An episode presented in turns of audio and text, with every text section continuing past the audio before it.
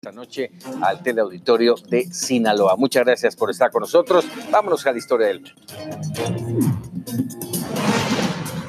Vamos justamente a la Basílica de Guadalupe. Millones de personas se han congregado para celebrar esta noche eh, las mañanitas a la Virgen. Allá se encuentra Antonio Jiménez Ugalde. Antonio, platícanos. Paco, muchas gracias. De nuevo, muy buenas noches. Hace unos instantes tuvimos la imagen de lo que es la explanada de la Basílica de Guadalupe y en este momento pues tenemos exactamente la imagen de lo que es la llegada de miles y miles de personas a través del paseo Fray Juan de Zumárraga, la calzada de Guadalupe y ya la pues prácticamente la rampa de acceso hacia la Basílica de Guadalupe. Esta es la imagen de la llegada de todas las personas que siguen caminando por cientos, por miles a través de todo este camino que nos trae desde el Paseo de la Reforma hacia la Glorieta de Peraltillo y vamos a tratar de hacer un poquito lo que sigue, lo que están haciendo las personas. Ahí estamos empezando a girar un poco, Paco, para ingresar hacia la Basílica de Guadalupe. Con esto es con lo que se encuentran las personas que llegan caminando aquí a este lugar. Y si el tumulto afuera es mayúsculo, pues adentro, Paco, esta es la imagen.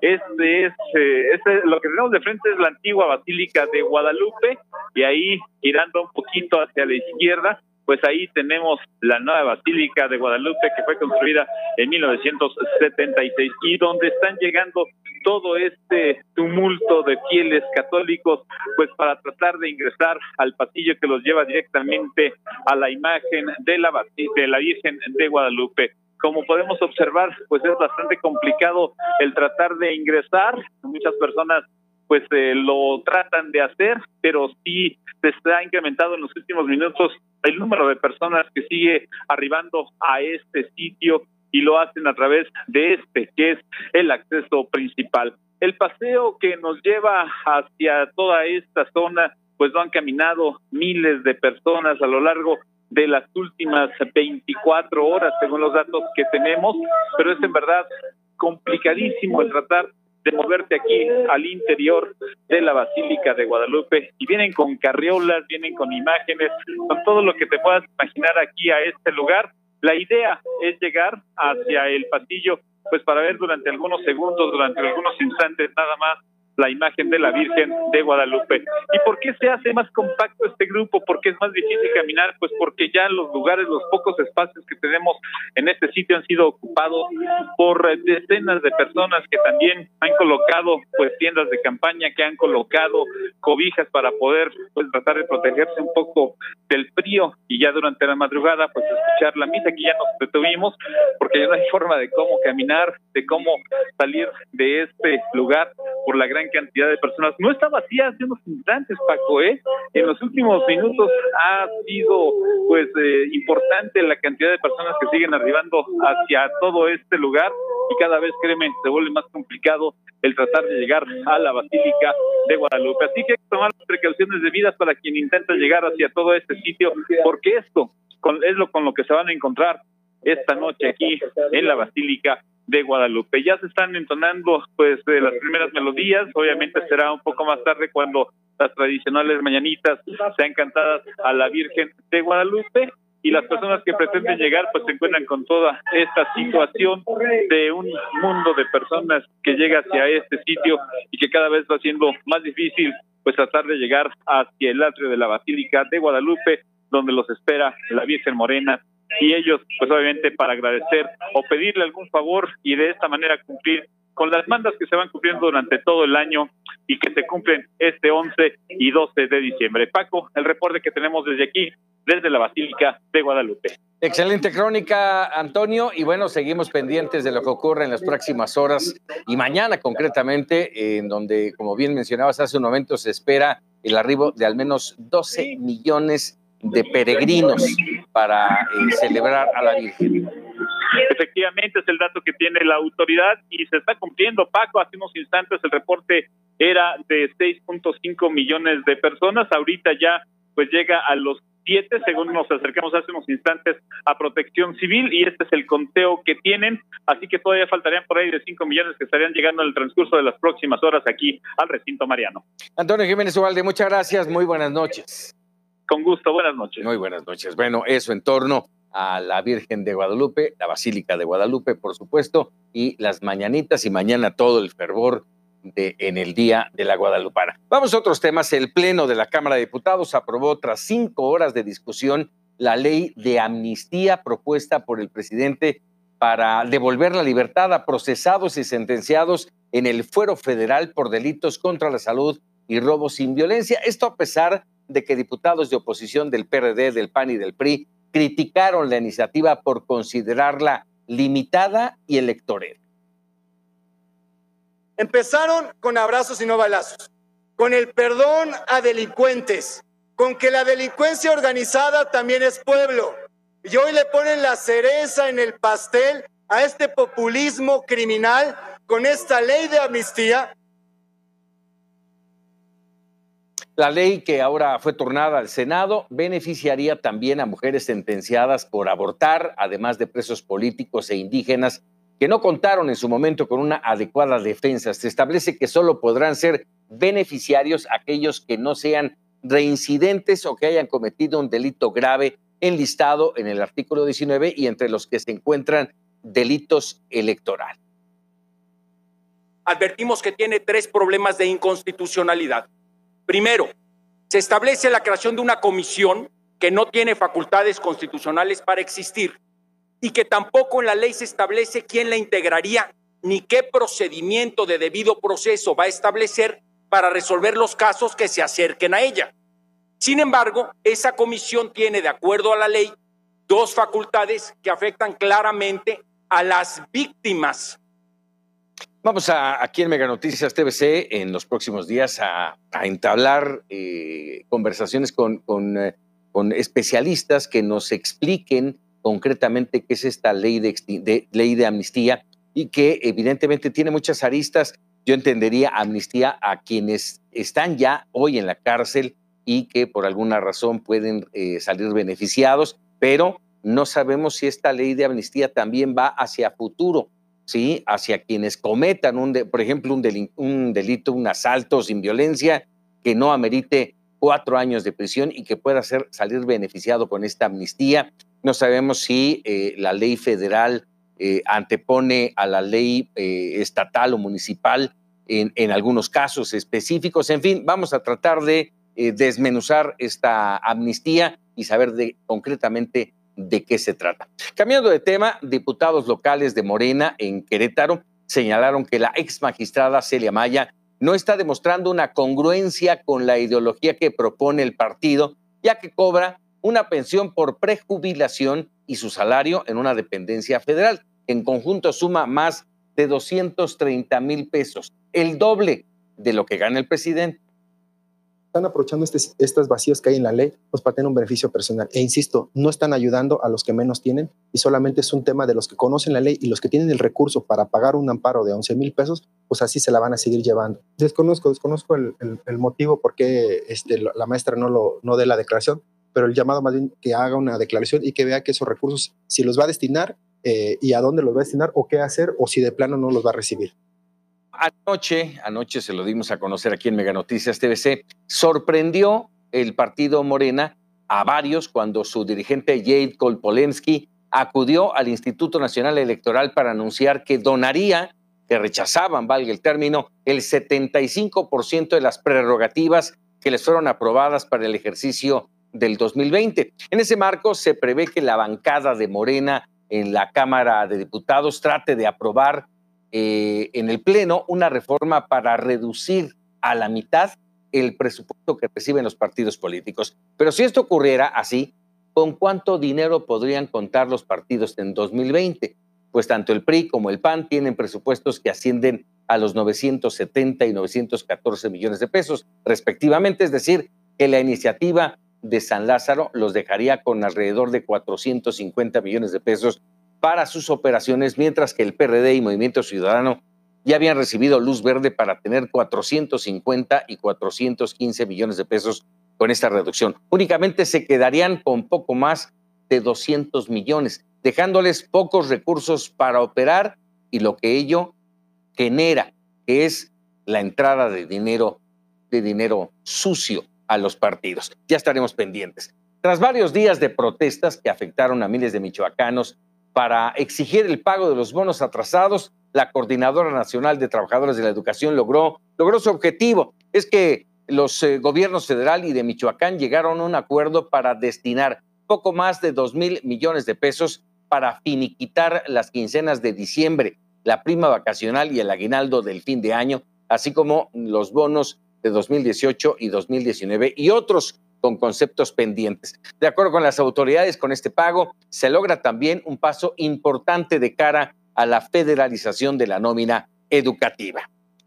A juzgar por los resultados obtenidos en la prueba PISA que se realiza desde el año 2000, México se encuentra en una parálisis educativa de la que no ha podido salir. No solo no mejoramos, sino que además perdemos posiciones, vamos, seguimos siendo reprobados. ¿Qué estamos haciendo mal? Es una pregunta que amerita muchas, muchas respuestas a fondo. De acuerdo con los últimos resultados obtenidos en la prueba PISA de 2018, México reprobó en las áreas de matemáticas, ciencias y lectura. México no ha presentado cambios significativos en el desempeño de la prueba PISA, que esta vez se aplicó en 79 países, incluidos los de la Organización para la Cooperación y Desarrollo Económico, OCDE. El programa para la Evaluación Internacional de Alumnos PISA 2018 reveló que 35% de los estudiantes mexicanos de 15 años obtuvieron el nivel mínimo de competencias necesarias para seguir estudiando. De acuerdo con la propia OCDE, existen otros factores que determinan el bajo rendimiento académico de los jóvenes mexicanos, desigualdad de género, ausencia de educación preescolar y el hablar una lengua diferente. Otra causa del rezago es el gasto promedio por estudiante en México, que no rebasa el umbral de los 3.600 dólares contra los 10.200 dólares por estudiante de los países de la OCDE. Es evidente el estancamiento educativo en México y la gran pregunta es cómo revertirlo. Una vez eliminados los procesos de evaluación docente y la reducción de presupuesto para la educación básica en 11%, en 2020, ¿podremos esperar una mejoría en la enseñanza? ¿Hacia dónde vamos en materia educativa? ¿Cuántas veces más quedaremos reprobados? ¿Se siguen privilegiando los intereses sindicales a los de los alumnos? El debate, la discusión, este jueves a fondo. Mega Noticias TVC, Gastón García Miranda. En Zacatecas, habitantes de Salaverna temen desalojo forzoso de una mina. Mire, mire esta historia. El delegado de la comunidad de Salaverna, Roberto de la Rosa, informó que el próximo 19 de diciembre acudirán efectivos policíacos por parte del gobierno estatal para desalojar a las cinco familias que aún viven en el lugar, el cual está afectado por los trabajos de la mina Frisco Tayagua. De acuerdo a versiones de gobierno estatal, el lugar quedó inhabitable debido a una falla geológica. Sin embargo, los primeros estudios que se realizaron nunca detectaron algún desperfecto, por lo que los habitantes culpan a la empresa millonaria del daño en la tierra. Ahorita eh, lo, que nosotros, lo que nosotros vemos es eso, eh, que hay un acuerdo ya y por eso venimos a solicitar, a solicitar el apoyo de, de toda la ciudadanía, de todos los medios, de todos, para que esto no quede, no, no quede nada más entre entre el gobierno del Estado, entre la minera y entre los que estamos perjudicados. No, que toda la sociedad se dé cuenta de lo que está haciendo la, minería. Más de 400 habitantes han dejado el lugar para vivir en Nuevo Salaverna. Sin embargo, un grupo de 11 personas continúan defendiendo el lugar donde nacieron y el cual se ve afectado importantemente por la actividad minera en la zona. Al respecto, el secretario de Gobierno, Jesús Salas Dávila, negó que se tratara de un desalojo forzoso para los habitantes, puesto que confían en que a través del diálogo lograrán que las personas accedan a la reubicación de sus hogares lo antes posible, debido a la actividad sísmica que se registró hace semanas y que pone en riesgo su vida. No, es completamente falso. Yo he estado presencia, eh, eh, directamente en presencia física con los habitantes, con las familias que están ahí. He hecho un, reconocido, un reconocimiento del territorio, platicado con las familias. Directamente hace algunas semanas estuve yo de forma directa platicando con ellos, viendo cuál es el estatus eh, del avance en las pláticas con la minera y es completamente falso, que de parte del gobierno del Estado hay una intención de desalojo, como se ha eh, especulado. Con imágenes de Iván Rodríguez para Mega Noticias Zacatecas, Patricia Sánchez. Ernestina Godoy, la actual procuradora capitalina y quien es identificada como muy cercana a Claudia Sheinbaum y al presidente López Obrador, fue electa ayer como primera titular de la Fiscalía Capitalina que inicia operaciones en enero. ¿Cómo llegan tanto ella como la dependencia a esta transición?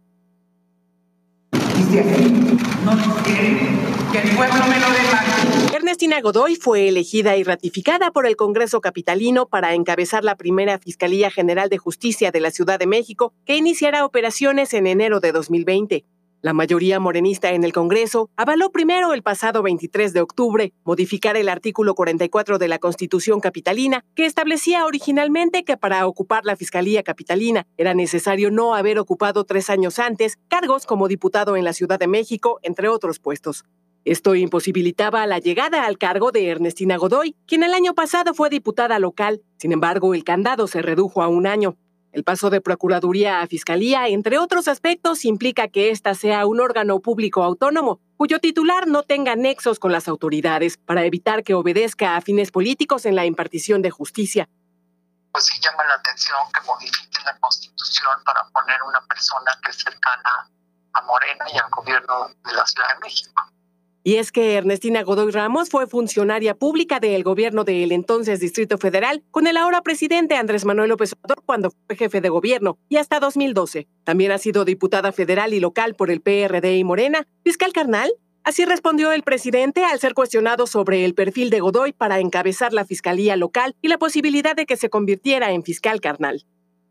Porque son este, eh, compañeras de yo también, o sea, es mi fiscal carnal, ella también, porque este em, somos compañeros, o sea, del mismo equipo, lo, hemos luchado durante mucho tiempo. Yo creo que tenemos que repensar, porque si no lo único que estamos, están haciendo los gobiernos es simular en teoría, al pasar a ser fiscalías dejan de estar subordinadas al Ejecutivo para trabajar de manera independiente y le rindan cuentas al ciudadano. Pero, ¿cómo llega la Procuraduría Capitalina a su transición a Fiscalía? Esto se lo cuento mañana. Roberto Cutiño, camarógrafo, Tania Gómez, reportera, Mega Noticias TVC. Vámonos ahora con 100 palabras. 100 palabras de Eduardo Serrano. Tarde o temprano, la extradición de Joaquín El Chapo Guzmán provocaría efectos secundarios. Uno de ellos, sin duda, es la detención en Dallas, Texas, de Genaro García Luna, titular de la Agencia Federal de Investigación en el sexenio de Vicente Fox y secretario de Seguridad Pública con Felipe Calderón. Ambos expresidentes, duros detractores de la 4T. El polémico personaje es acusado por aceptar millones de dólares en sobornos del cártel de Sinaloa, por falsedad en sus declaraciones y por conspiración para el tráfico de drogas, que de hallarse culpable le pasar el resto de sus días recluido en una prisión de los Estados Unidos. De hecho, su caso será llevado en Nueva York, en la misma corte que el del Chapo, precisamente donde fue acusado por Jesús el Rey Zambada de recibir dichos sobornos. ¿Será esto un verdadero acto de justicia o acaso le estarán enviando un mensaje encriptado a otros personajes del pasado que pretenden revivir sus glorias? No lo sabemos, pero es muy probable que sean ambas cosas.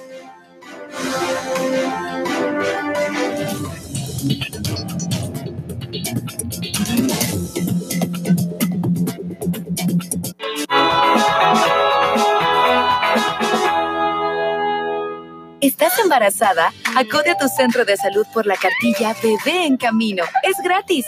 En ella encontrarás toda la información para cuidar tu salud y la de tu bebé. Si tienes dudas, quejas o comentarios, llama a la línea materna. Lo que hagas por ellos en sus primeros mil días de vida definirá su futuro.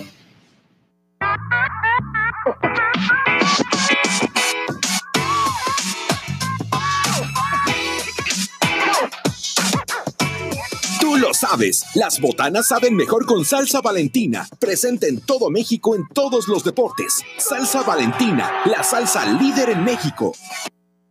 Si este año tu propósito es ahorrar, la promoción 13x12 de Megacable debes aprovechar. Te garantiza un año completo de diversión y un mes adicional sin costo. Hasta 10 megas más en tu internet y Fox Premium con los mejores canales. Cumple tu propósito. Paga un año por adelantado de todos tus servicios y aprovecha. Hola Alejandra. No se puede trabajar tanto. Te dejo esta carta porque hay algo que me duele en especial no haberte contado. Quédatelo todo contigo. Por eso te escribo como eligen los cobardes. Dime, amor. Me gustaría tener un hijo contigo. Sí. Para que no pienses que en ningún momento de estos años he dejado de quererte a ti. Lo amaba a Oscar. Simplemente Y él nos amaba a las dos. no supe dejar de querer.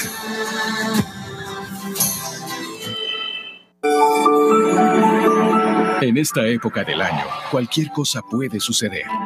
Encuentra la magia con Megacable, el regalo inigualable.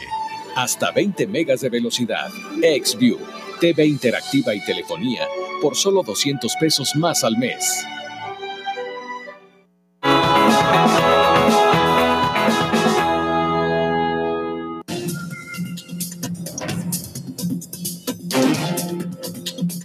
Ya estamos de regreso. Esta tarde se registró un enfrentamiento, esto en un hospital del Seguro Social allá en Sonora, a donde vamos con Claudia Rodríguez de Mega Noticias en Ciudad Obregón. Claudia, ¿cómo estás? Muy buenas noches. Paco, muy buenas noches a toda la gente del país, muy buenas noches. Por desgracia, tenemos que conectar con este tipo de información, darle a conocer que no nada más es el IMSS, es el Centro Médico Nacional del Noroeste, es el hospital más importante en cuatro estados de la República Mexicana, en donde se registró por desgracia este hecho violento. ¿De qué estamos hablando? De que ingresa al área de urgencias del Instituto Mexicano del Seguro Social un hombre armado. Primero, al primero que ataca es al guardia de seguridad, una persona de nombre Roberto, de 34 años de edad, que pese al esfuerzo de los médicos justo ahí en el área no le pudieron salvar la vida. Pero además este sujeto logra ingresar generando escenas de pánico tremendas. Hay videos ya circulando en redes sociales de la ciudadanía que captó justo al momento de los hechos y que habla de lo que ha generado todas estas circunstancias durante algún tiempo ahí esta tarde en el Instituto Mexicano del Seguro Social y además este sujeto cuando se encuentra en el interior hiere a una persona en la mano. Por cierto, también al interior obviamente eh, surgieron varios puntos de balacera y posteriormente se retira del lugar. No tenemos información por parte de las autoridades, no hay información por parte de la Fiscalía y marcar un punto también importante. El caso del municipio de Cajeme, ustedes lo saben y por desgracia lo sabe todo el país, estamos inmersos dentro del municipio, somos 72 en Sonora, pero Cajeme es el más violento por desgracia. Y si sumamos a nuestros vecinos que son Guaymas y Empalme, sumamos casi en este 2019 500 homicidios dolosos. Y bueno, por desgracia no es el único caso que se ha estado registrando aquí en este año, es el segundo hecho violento al interior del Instituto Mexicano del Seguro Social, que en el día de hoy, a través de un boletín oficial, una tarjeta informativa, anuncia que coordinación con los diversos niveles de gobierno van a empezar a actuar en consecuencia y van a reforzar las medidas de seguridad en todos los hospitales, no nada más de Cajeme, sino de toda la entidad. Van a empezar, entonces no estaban haciendo nada, Claudia. Y, la pregunta es, eh, ¿cuánto, ¿cuánto duró esta, este episodio allá en, en este hospital? Y nunca, por lo que me estás platicando, nunca se presentó un policía.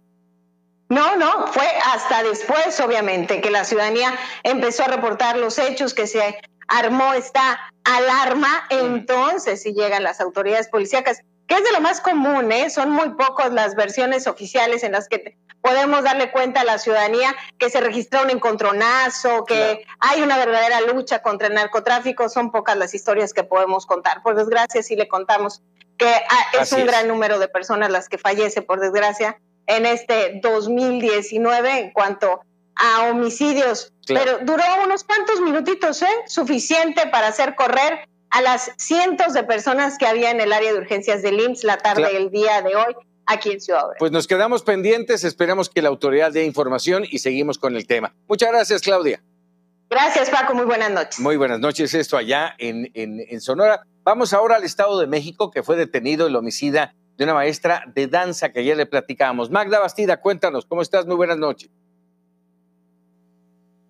Gracias, Paco. Muy buenas noches. Pues justamente lo mencionas bien, ayer el Estado de México y la comunidad universitaria se estremecía con el hallazgo del cuerpo de la maestra Sonia N, de 40 años, que fue hallada muerta al interior del Teatro de los Jaguares. Este teatro pertenece a la Universidad Autónoma del Estado de México. Y bueno, en su momento el hallazgo del cuerpo se dio alrededor de las 8 de la mañana del martes, misma que fue certificada incluso por los propios paramédicos y de Protección Civil de la Universidad Autónoma del Estado de México. Y déjame comentarte, Paco, que respecto a este caso, el fiscal general de justicia del Estado de México, Alejandro Gómez Sánchez, informó que respecto a la muerte de la maestra Sonia N., catedrática de danza, fue derivado de un estrangulamiento, pero con su propia bufanda. Gómez Sánchez también refirió que alrededor del mediodía, Edgar N., pareja sentimental de Sonia N., se presentó a declarar para descartar su posible participación en el feminicidio. Ojo, solamente se presentó Paco, no fue detenido y esto fue lo que mencionó al respecto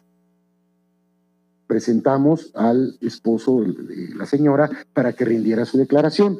En estos momentos está rindiendo, se está llevando a cabo la entrevista correspondiente y determinaremos en su oportunidad, según lo que se desprenda de esta declaración y los demás datos de prueba que se han podido reunir sobre su situación jurídica. Y fue esta misma indignación por parte de la comunidad universitaria que los llevó a que esta mañana cerca de 800 alumnos eh, pues pidieran mayor seguridad para la comunidad, para la comunidad universitaria, para todos los estudiantes y también para los catedráticos derivado de la muerte de Sonia N. Hubo daños al edificio de rectoría, es la primera vez, Paco, y hay que mencionarlo de esta manera, es la primera vez que traspasan de esta forma las puertas de la máxima casa de estudios de la Rectoría de la Universidad Autónoma del Estado de México y que sin precedente alguno pues llegaron incluso al aula magna, pues esto, exigiendo mayor seguridad y también la destitución del rector, pues dicen, hubo una negligencia por parte de la universidad y esto los podría convertir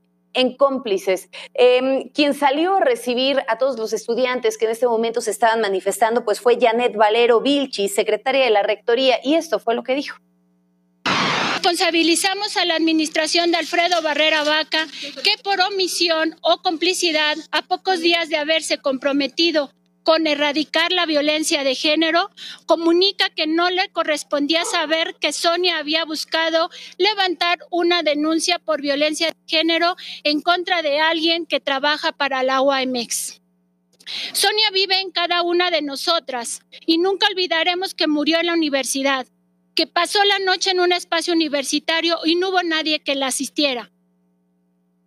Y hay que destacar una cosa, Paco, porque si bien es cierto garantizar la seguridad de los mexiquenses, es obligación del Estado garantizar la seguridad de los estudiantes al interior de las instalaciones de la propia Universidad Autónoma del Estado de México sí le corresponde a la máxima casa de estudios. Es justamente esto lo que está llevando a la indignación. Y bueno, la gran pregunta es dónde quedaron los protocolos de actuación y sobre todo, más allá de eso, la capacidad de negociación de la máxima casa de estudios. Sí, terrible el problema que se vive en todo el Estado de México, por no mencionar otras entidades del país.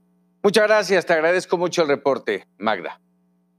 Buenas noches, allá en Gracias, Paco allá esta situación. Y bueno, hasta aquí la historia del mundo, pero no se vaya. A continuación, de frente, justamente con Magda Bastida y Eduardo Serrano. Y al terminar, si usted no la vio anoche, hoy tiene la oportunidad, Expedientes TVC con Raúl Frías Ducio y la entrevista con Anabel Hernández y este libro del traidor que mucho tiene que ver con Genaro García Luna.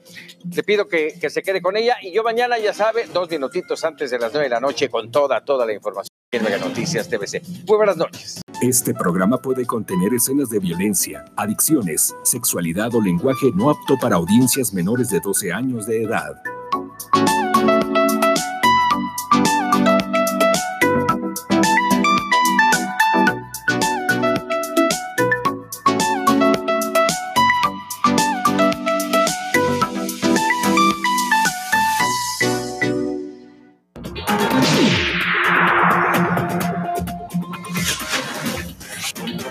Mega Noticias Durango con Eduardo Serrano.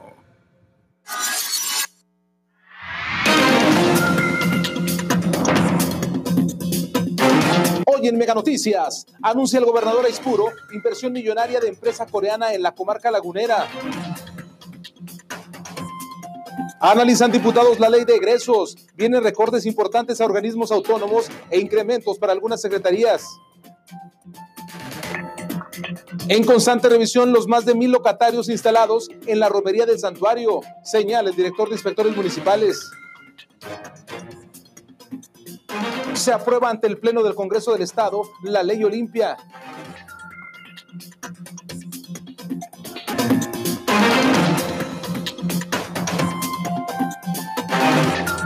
Muy buenas noches, bienvenidos a este espacio de información Mega Noticias Durango Qué gusto saludarle a usted la noche de este 11 de diciembre, la víspera de la celebración de la Virgen de Guadalupe, ya el santuario. Vamos a ver en un rato más cómo se encuentra, pero mientras tanto, permítame presentarme. Soy Eduardo Serrano y lo invito a que continúen esta transmisión por el 151 de Megacable, que esté al pendiente en el 195 5050, que es el teléfono del estudio, para que nos haga llegar su queja ciudadana, o si usted prefiere, puede enviarnos un WhatsApp al 618-106-4882. Ahí le van las redes sociales. En Twitter nos encuentra como arroba meganoticiasdgo y arroba Lalo Serrano Z. Y en Facebook, pues, en la transmisión en vivo, pues usted puede colocar también su mensaje. Ya está nuestra nueva app de Mega Noticias. Descárguela en su smartphone, en su tableta y téngala a la mano para que se entere de lo más sobresaliente que ocurre en Durango, en México y en el mundo. Vámonos con la información. Antes de, pasar al tema de, de, la víspera, le digo, de la, de la celebración de la Virgen de Guadalupe, vamos a irnos con lo que ocurrió hoy, una, una noticia importante en términos legislativos, la que conocemos como la ley Olimpia, bueno, pues fue aprobada primero en comisiones y desde muy temprano la diputada Ali Gamboa veía el ambiente favorable para que ante el Pleno se votara a favor y bueno, pues fue inclusive, déjeme decirle a usted, por unanimidad la votación en favor de la llamada ley Olimpia. Al respecto, la diputada Ali Gamboa explicó que en ella se contempla imponer castigos ejemplares a quien exhiba en sus redes sociales videos o fotografías íntimas de alguna persona sin su consentimiento. Durango se convierte con la aprobación de la ley Olimpia en la entidad número 10, 16, número 16, para, eh, en la que se avala dicha ley sin duda alguna con esto evitaremos pues este tipo de situaciones que se han vivido a nivel nacional y que Durango no es, no es la excepción. El ciberacoso, el tema de cómo exhiben a muchas mujeres o cómo se ha hecho durante mucho tiempo en el tema de las redes sociales y que no hay ningún castigo. El día de hoy estamos hablando de cuatro a ocho años en prisión y que sin duda alguna pues genera un daño psicológico, emocional a llegar al grado de pues pensar en el suicidio o consumarlo y que solo, no solo afecta a la persona, sino también a la familia. Saludos a todas las personas que se conectan en la transmisión de Facebook Live. Saludos para Mónica Olivas, eh, saludos para Fred Herrera, para Susy Barrón, saludos. Y también para Ricardo Alberto, buenas noches. Ya está, ya está aquí en Mega Noticias también, mi buen amigo Ricardo Alberto. Y, y bueno, le digo, esta, esta ley Olimpia pues sin duda es un avance importante. Pudiera parecer muy lógico el que los diputados votaran a favor, no van a votar en contra. Sin embargo, en términos legislativos, insisto, qué bueno que se ponen de acuerdo nuestros legisladores. Qué bueno que lo hacen de esta manera cuando va de por medio el detener ya la violencia de género y más, más en, los temas de, cibernéticos en las redes sociales, cuando muchas veces no se le mete mano a ese asunto. Vamos con otro tema. Mire, eh, esta mañana el director de inspectores municipales, José Daniel Solís Morales, aseguró que en coordinación con Protección Civil y el juzgado cívico se han revisado y supervisado los más de mil puestos que se encuentran instalados en el santuario con motivo de la romería de este 12 de diciembre, haciendo énfasis en cada uno de los comercios que en evitar la venta de pólvora, pues al que sea sorprendido realizando esta práctica será retirado de manera inmediata. Solís Morales aseguró que no se permitirá la presencia de vendedores ambulantes, pues dichas personas no cuentan con un permiso previo como los demás comerciantes, razón por la cual serán removidos del lugar sin que, sin que tengan, eh, que, o más bien sin que se percaten de su presencia. Estamos revisando los más de mil puestos que están instalados eh, de los comerciantes, la vendimia que, que hay eh, y estamos revisando lo que viene siendo instalaciones eléctricas, los tanques de gas, sus permisos que estén debidamente acomodados, el tema de los juegos que estén debidamente instalados. Nuestros compañeros de protección civil pues están haciendo lo conducente en la revisión de las líneas eléctricas, que, que no sobrepase el voltaje o hay algún problema también y sobre todo pues exhortando a todos los comerciantes que respetemos el reglamento, que no haya venta de pólvora y que eh, comerciante que no tenga el permiso no podrá instalarse. Y aquí ya están muy concientizados que el comerciante que detectemos con la pólvora pues será decomisado de manera inmediata. Eso le hemos estado todos estos días exhortando y concientizándolos, ¿verdad? Para que todos tengan conocimiento. Y mire, también hay recomendaciones por parte de Protección Civil que está bajo el cargo del comandante Gustavo Paredes. Él mismo es quien nos externa estas recomendaciones. Bueno, recomendaciones. Primero el autocuidado, tener eh, mucha precaución con nuestros hijos. Eh, muchos de los, los servicios que cubrimos es eh, infantes extraviados aquí en esta zona, porque a veces los mayores nos distraemos y el niño se nos, va entre la multitud y ya se nos extravía. Por ello les pedimos que tengan mucho cuidado con los niños, eh, en, las, en las aglomeraciones, tengan cuidado, levanten sus niños, no los dejen en la parte baja. Eh, ahí este, si ven alguna, algún, algún cable que se, que se vea por ahí en la noche al rojo vivo chispeando, de inmediato repórtenlo. Tenemos una coordinación ahorita con servicios públicos, con inspectores municipales, con eh, el juzgado administrativo y con seguridad pública para que este operativo sea, sea de lo mejor. Por ello, nuestros paramédicos estarán permanentes aquí tarde, noche y pues cualquier situación de emergencia, algo, aquí están muy visibles los elementos, van a andar recorriendo toda la zona y de todos modos cualquier cosa que, quieran uh, reportar a través del 911, con gusto nos vamos hacia donde esté el punto. Vamos a retomar en un momento más la, el tema de, de, lo que es el santuario. Vamos a tener un enlace con mis compañeros de Mega Noticias que se encuentran desplegados precisamente en esta, en esta zona del santuario para platicar con ellos en relación a las festividades, cómo se dan en la víspera de la celebración de las apariciones de la Virgen de Guadalupe. Mientras tanto, vamos a otro tema. Mire, ya vienen las vacaciones, viene esta temporada vacacional de Sembrina y existe el temor del robo en las instituciones educativas. Así lo expresó Miguel Ángel Martínez Quiñones, subdirector de la escuela primaria Víctor Manuel Sánchez García. Él comenta que la preocupación no solamente es de directivos, sino también de padres de familia. Aquí en la escuela, eh, hace aproximadamente dos, dos, meses, por ahí, entre dos y tres meses, eh, nos hicieron un, un, robo en el que pues, nos sacaron por ahí algunos implementos que nosotros utilizamos cotidianamente, como fueron algunos cañones, dinero en efectivo que tenían aquí algunos maestros y entre otras, otras cosas. Y igual que en otras ocasiones, este, ponemos la denuncia ante la fiscalía, ellos hacen lo, lo que inicialmente les corresponde, venir al, lugar de los hechos, este, tomar evidencias, luego nos dan algún tiempo para ratificar la, la, demanda, lo hacemos, pero hasta ahí llega. En sí, este, nunca hemos tenido nosotros una respuesta favorable que nos ayude a recuperar lo que se ha extraviado. La gente que se dedica a hurtar eh, espera precisamente estos tiempos en que saben que las instituciones están, están solas para, para ocasionar este tipo de daños. Y en temas educativos, uno de los problemas principales es la deserción escolar y esta causada por la desmotivación de quienes, eh, de los jóvenes, de los que al momento de ingresar a una carrera, pues no, no tienen precisamente esa, ese empuje para continuar con sus estudios. Así lo aseguró el rector de la UNID, Durango, Daniel Rosado Colonia, quien manifestó que la implementación de materias humanitarias es la mejor manera de fomentar precisamente en ellos el hábito educativo y la relación con sus compañeros estudiantes. Daniel Rosado mencionó que, contrario a lo que se puede pensar, las nuevas generaciones muestran mucho interés por impactar de manera positiva en la sociedad.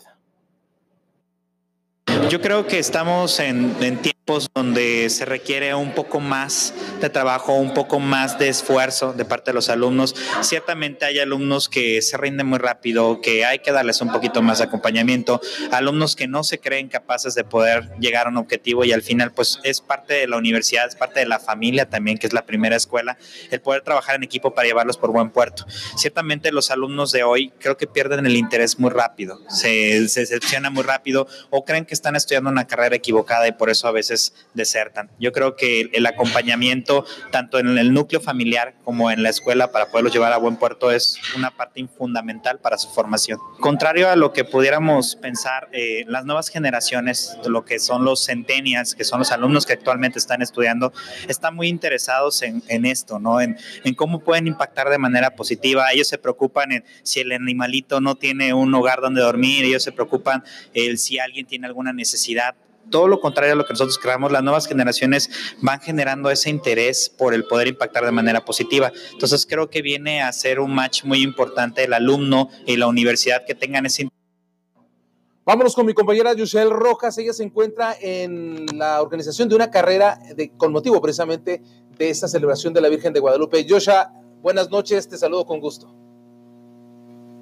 Lalo, muy buenas noches y muy buenas noches a nuestros amigos de Mega Noticias. Nos encontramos en el poblado La Constancia. En este lugar llevan 32 años realizando una carrera en conmemoración a la Virgen de Guadalupe, carrera que culminará a las 12 de la noche con las mañanitas tradicionales a la Virgen de Guadalupe aquí en la iglesia.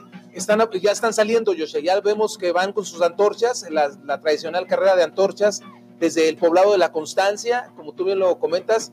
¿Cuántos participantes aproximadamente, Joshua, son los que participan, los que están en esta carrera?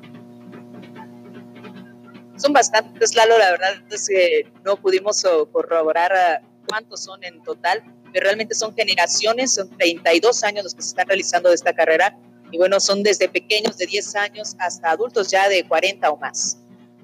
32 años de esta carrera de la constancia. Vea usted nada más, toda una tradición con motivo de la celebración de la Virgen de Guadalupe. Vamos a, aquí apoyados en las imágenes que nos comparte mi compañera José Rojas, vemos, pues bueno, el fervor, la, la, fe de la gente que, pues a pesar del frío, se entrega a esa celebración. Véalos usted desde la constancia. Y tienen, tienen planteado llegar a las 12 de la noche, justamente. Así es como te comentaba, el templo de aquí del pueblo está esperando la llegada de estos corredores, que ya tienen una ruta marcada específicamente para llegar a las 12 en punto con una antorcha en esta iglesia y empezar así las mañanitas con el mariachi. Correcto, muy bien. Gracias, gracias a, a Rojas desde La Constancia. Gracias, Yosha. Buenas noches. Buenas noches, Y en un momento más vamos a ir, pero ahora al santuario con mi compañero Samuel Soto. Vamos a verlo más adelante, porque, bueno, pues también se empieza a vivir la llegada de los fieles allá al santuario, los que van a agradecerle a la morenita del Tepeyac, pues los favores que ha recibido en su familia. Así es la fe católica, así son los guadalupanos. Y bueno, le voy a tener al tanto de todo esto. Y también vamos a mostrarle imágenes de la Basílica de Guadalupe, allí en la Ciudad de México, pero eso más adelantito. Por lo pronto vamos con otra información, una, una manifestación que provocó el cierre de las calles en el centro histórico. Un grupo de manifestantes colapsaron la circulación de la calle Victoria para exigir al gobierno municipal algunos apoyos que recibían en pasadas administraciones, como es el caso de la entrega de despensas. Mí se me hace grave que en esta administración o se robaron las despensas antes o se las robaron después, entonces no hay yo a quien echarle la culpa si se las robaron las de la administración pasada o los de esta administración.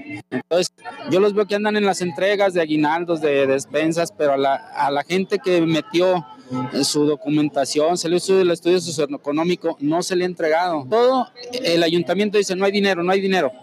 Hay cosas que se hacen sin dinero, entonces sí les hace falta algo a los directores para que se pongan a trabajar. Respecto a esta manifestación, la secretaria particular del ayuntamiento, Minka Hernández, explicó lo siguiente. Se han venido dando diferentes reuniones con ellos, atención, una, un, un trato directo prácticamente con las propias autoridades, con los directores. Hay algunas peticiones específicas en las que sí, lamentablemente, ha sido imposible darles respuesta. El diálogo y la comunicación ha sido constante. Prácticamente todos los directores los han recibido, han tenido este, un intercambio o una recepción de sus inquietudes y un intercambio de diálogo con ellos. Entonces, pues esperamos que esto realmente eh, se levante, este, este, este meeting que está aquí. Nosotros haremos lo pertinente para darle respuesta a las necesidades que tienen y a las que sí el municipio les compete y que también podemos dar este, solución. Para Mega Noticias Durango, Samuel Soto. Vámonos al corte comercial, le tengo más información, no le cambie. Estamos en la señal de tu ciudad, en Mega Noticias Durango. Regresamos.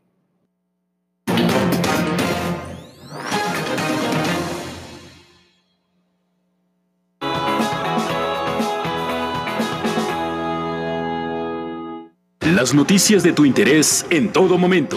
Las historias contadas desde el lugar de los hechos. La información actualizada en tiempo real. Fotos, videos, entrevistas en exclusiva. Personaliza tu localidad y selecciona lo que más te interesa. Todo en tus manos. La información que tú necesitas saber en la nueva app de Mega Noticias. Descárgala ya.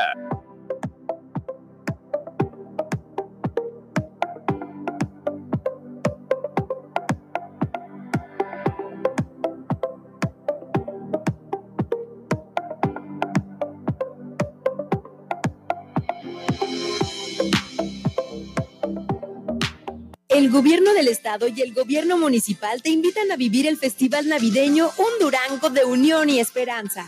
Disfruta de cine, teatro, desfiles, luces, conciertos, pastorelas, festivales y más.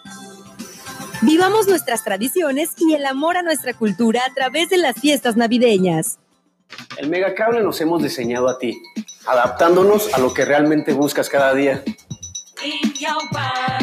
Internet hasta 20 megas, XView HD, dos meses de HBO Max y Fox Premium y telefonía ilimitada por 200 pesos más al mes. Porque vivimos en tu mundo, Megacable. Con XView nunca volverás a perderte ningún detalle de tus programas favoritos. Si necesitas salir a recibir la pizza, no hay problema, porque puedes presionar el botón pausa y tu programa te esperará hasta que quieras continuarlo. Para reanudarlo, presiona de nuevo pausa y ya no serás esclavo del reloj, porque puedes ver cualquier programa desde el inicio sin importar a qué horas llegues. Tan solo presiona el botón Guide, selecciona el canal que quieres ver, después presiona la tecla OK y después selecciona la opción Ver desde el inicio. Con XView ya nada es igual.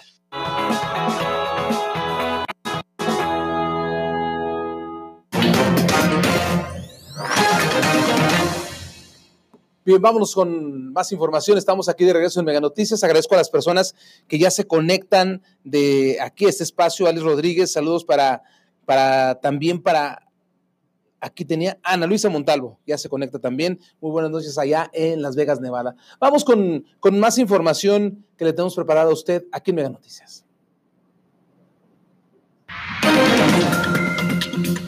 Mire, trabajadores del Sindicato de los Tres Poderes del Estado iniciaron un par de labores por la falta de pago a su aguinaldo que se acordó depositarles desde el pasado 10 de diciembre. Al no haberse cumplido el compromiso establecido con las autoridades, los trabajadores sindicalizados que se desempeñan en empresas o dependencias más bien de los poderes ejecutivo, legislativo y judicial interrumpieron sus labores para demandar el pago de su aguinaldo. Se trata de más de tres mil trabajadores agremiados a dicho sindicato, quienes desempeñan, se desempeñan en áreas administrativas y operativas en distintas dependencias, como ya se lo he comentado.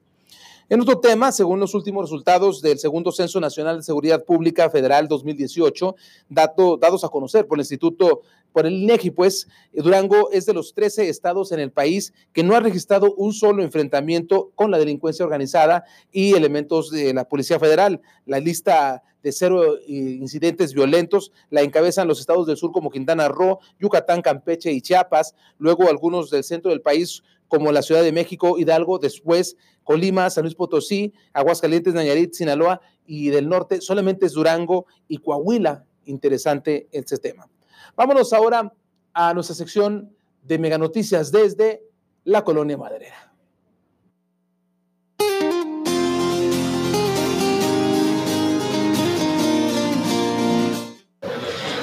Hoy en Mega Noticias desde la colonia Maderera, una de las zonas habitacionales más antiguas de nuestra ciudad capital, veremos cada una de las necesidades. Ahora el año pasado que anduvieron arreglando todo eso de ahí, pero acá no se mete nadie, para acá nada, nada. Ni bien los de las calles así pues que, limpian los cordones así todo, pues, nomás por los bulevares, pero aquí en las calles no anda nada. Si de todos el gobierno a uno le cobra todo que el drenaje, que la banqueta y que la chingada y todo lo pone uno. Entonces, pues nos ayudas aquí, no tenemos de nada. Que porque vive uno aquí en la madera, que la gente es rica, pero no todo. Yo vivo ahí en esa cajita, mire. Es una de las principales colonias ya más antiguas de aquí y la que no tenemos pavimento. Cada vez que hay presidente municipal, promesas y promesas y puras promesas se vuelven, ¿verdad? Porque hasta la fecha, no. Porque la parte que nos tocaba dar a nosotros nos la regresaron porque ya no quisieron pavimentar. Los vecinos, que son en su mayoría de la tercera edad, se sienten ignorados por todas las carencias que año con año parecen acentuarse. Nunca, nunca, nunca de los nunca, tengo 56 años y el gobierno nunca me ayudaba nada, nunca. En una ocasión se me tapó mi drenaje, duré como, como dos meses con el drenaje tapado y hablándoles y hablándoles y nunca vinieron. Luego, pues yo adentro de mi casa, pues mi señora está malita, ya tiene que tener limpiezas bien. Pues me puse y rompí aquí afuera, por fuera, aquí por esta calle, hice un agujero para abajo hasta que encontré el drenaje que va para allá pues como malos suerte llegaron ese día, hasta me multaron en vez de ayudarme. Otra preocupación que también les aqueja es su cercanía con el Boulevard Nezahualcóyotl y el tráfico pesado. Sobre todo también protección hay en los bulevares, en este bulevar que también ya uno ya no puede atravesar bien, porque vienen, pero se pasan, porque sí falta un semáforo, porque está muy mal este crucero también, está muy mal hecho. Muy mal leer lo que deben de ver eso, porque gente que es de fuera no conoce esa circulación, pues ha habido bastantes choques ahí. ¿eh? Mientras tanto, los vecinos siguen en la espera que las autoridades se acerquen a ellos. Con información de Yoshael Rojas, para Mega Noticias Durango, Pamela Reina. Vamos con mi compañero Samuel Soto, él se encuentra en el santuario de Nuestra Señora de Guadalupe. Samuel, buenas noches, te saludo con gusto. Hola, ¿qué tal, Lalo? Muy buenas noches, amigos de Mega Noticias. En este momento, bueno, pues me encuentro precisamente en el santuario de la Virgen de Guadalupe, donde, bueno, pues precisamente ya eh, cientos de familias están dando cita en este lugar. Esto, bueno, pues en las vísperas ya del Día de la Virgen de Guadalupe, el día 12 de diciembre. Podemos ver, Lalo, que ya algunos están aprovechando incluso para dejar sus ofrendas en este sitio, aquí donde se encuentra eh, pues una de las imágenes de la Virgen, muy emblemático, por cierto, y eh, pues bueno, ellos eh, ya traen sus ofrendas a modo de agradecimiento por algún milagro que la Virgen les ha realizado. Y pues bueno, también aprovechan para hacer algunas plegarias en este sitio y de igual manera como, como pues agradecimiento, incluso adoración a la Virgen. Y bueno, pues también podemos ver que al interior ya se encuentran también esperando a que se oficie una misa nocturna que se llevará a cabo en estos momentos eh, también nos comentaban que el día de mañana, a primera hora, iniciarán con eh, lo que viene siendo eh, ya en, en, forma el festejo del Día de la Virgen, sobre todo con la presencia de las mañanitas, la presencia de mariachi y bueno, pues toda una fiesta que se está organizando para celebrar el Día de la Virgen Lalo. Así es, Samuel. Hoy la misa de gallo, tradicional misa de gallo en un momento más. Y mañana también una tradición que es la misa de las rosas, 8 de la mañana así como está proyectado allá en el santuario de la Virgen de Guadalupe. Oye, Samuel, nada más platícanos cómo está el ambiente en la romería, qué tanta gente se ve, hay afluencia, está más tranquilo, ¿cómo lo ves? Así es, Lalo, bueno, pues hay muchísima afluencia, eh, la verdad es que todos están aprovechando ahorita ya para pues venir también a disfrutar o a, realizar alguna de sus compras aquí en la romería en alguno de los puestos. También vemos presencia policíaca, Lalo, eso es muy importante. Hay eh, personal de vialidad, pues, eh, eh, manejando lo que viene siendo el tráfico, además de que también están dando rondines por las diferentes partes de esta romería, incluso también personal de protección civil, verificando que no haya algún tipo de incidente, Lalo. Correcto, muchas gracias, Samuel, desde el santuario de la Virgen de Guadalupe. Muchas gracias. Y bueno, pues buenas noches, ahí frescas noches a Samuel. Vamos ahora con más información. Le tengo preparada precisamente la información financiera esta noche en Mega Noticias. Como cierra el peso frente al dólar, aparece en su pantalla y yo, yo menos se la platico. Ahí lo va, miren. 18.64 a la compra y 19.48 a la venta. Hay una recuperación de nuestra moneda de 9 centavos con respecto al dólar y con respecto al euro 21.28 a la compra y a la venta. Son 8 centavos de recuperación de nuestra moneda con respecto a la divisa europea. Alguna señal buena se puede ver a partir de que ya está avanzando mucho el Tratado de Libre Comercio. Es probable que eso se vea reflejado en nuestra moneda. ¿eh?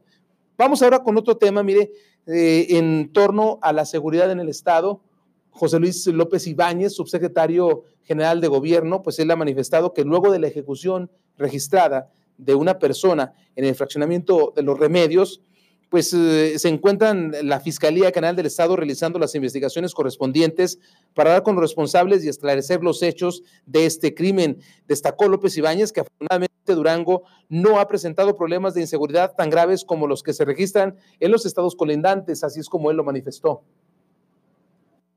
Y ya se está investigando en este caso. La Fiscalía General del Estado está llevando a cabo las investigaciones buscando dar con el responsable.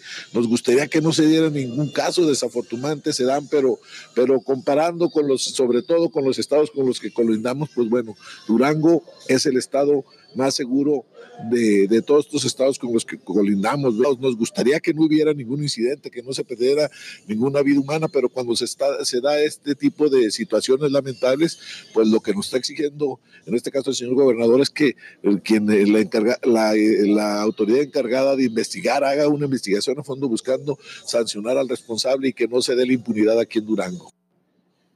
Mira, hablemos ahora de temas de inversión, de acuerdo a, lo que se comentó por parte del secretario de Desarrollo Económico en Durango. Eh, se anunció una inversión importante de, de 65 millones de, de, dólares por parte de la empresa coreana Kim Yusin Minjong Park, el presidente de esta empresa, señaló que son 45 millones que serán destinados en la laguna, generando 2.100 empleos y 20 millones se invertirán en una expansión en la capital de Durango. Según esto puede dejar hasta 200 empleos más. Aquí le presento los detalles precisamente por parte del secretario de Desarrollo Económico y el presidente de la empresa coreana. Es una empresa coreana fundada en 1974, se dedica a la elaboración de sistemas eléctricos para el sector automotriz. Sus productos consisten en componentes para arneses, arneses de cableado para automóviles, productos electrónicos, sistemas de alto voltaje, cables y alambres. La historia de la empresa en México y en Durango es una asociación con la empresa Durango Automotive Wiring Systems, que nace de las dos empresas mundiales entre Kyunchin, Corea, y Lear de Estados Unidos, con el objeto de fabricar arneses para las empresas Kia y Hyundai. Uh, el volumen de nuestro nuevo proyecto, el monto, de, monto total de inversión sería 65 millones de dólares y los, eh, monto, eh, cantidad de empleado total sería 2.300 personas. Por su parte, el gobernador del estado, José Rosas Aispuro Torres, señaló que no solo es la empresa coreana la que traerá nuevas inversiones, también se espera la generación de más de 600 empleos por parte de la empresa Ecocaf, quien ya se prepara para iniciar funciones en Durango. En otro tema, el diputado local del Partido del Trabajo, Rigoberto Quiñones, informó que se encuentra bajo análisis el presupuesto de egresos enviado a este órgano legislativo por parte del titular del Ejecutivo, mismo que tendrá que aprobarse en el transcurso de la semana. Rigo Quiñones señaló que en algunos rubros aparecen aumentos de recursos sin justificación alguna, como es el caso del IEPC, que solicita un aumento cercano a los 200 millones de pesos. IEPC este trae un aumento cerca de los 200 millones de pesos para ejercerlo en el próximo año. Se nos hace algo preocupante porque si bien es cierto hemos manifestado estar en contra de, de estos organismos que mucho eh, han traído algunas cuestiones de observaciones, particularmente la entidad. Y por otro lado tenemos también el, la Secretaría General de Gobierno que tenemos ahí 170 millones de pesos para ejercer en el 2020. Tenemos también una disminución en el tema del campo con una asignación de 189 millones de pesos. Y bueno, en este sentido, entraremos nosotros de una manera responsable en el tema de reasignación. Bien, saludos a Laika Garcés. Ella dice, soy de la Ciudad de México, católica. Me encanta que transmita esto. Muy buenas noches. Gracias, gracias